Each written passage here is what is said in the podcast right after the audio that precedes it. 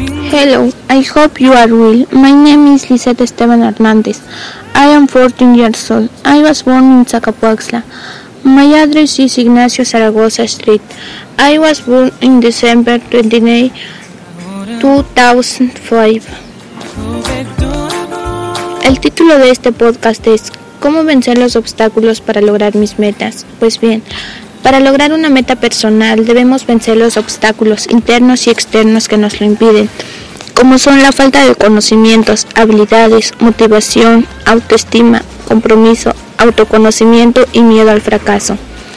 El tema central es el autoconocimiento. Para ello, debemos tener en cuenta que el autoconocimiento es una forma de amor que nos permite tener tolerancia con nuestras debilidades, humildad con nuestras fortalezas y paciencia para influir de manera positiva en ambos planos.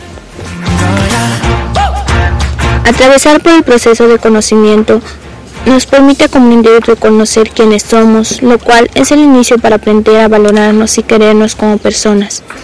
El autoconocimiento es la base fundamental de nuestras aspiraciones, que a su vez es fundamental para establecer metas y planear nuestro proyecto de vida.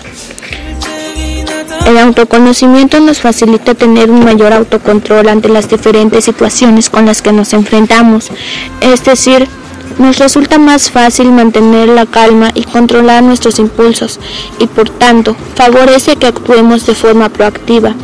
La realidad es que uno nunca termina de conocerse, ya que cambiamos a medida que nos cambia la vida y salen a la luz actitudes y aptitudes que antes no se habían detectado. Obviamente el autoconocimiento es importante o importantísimo para cualquier persona.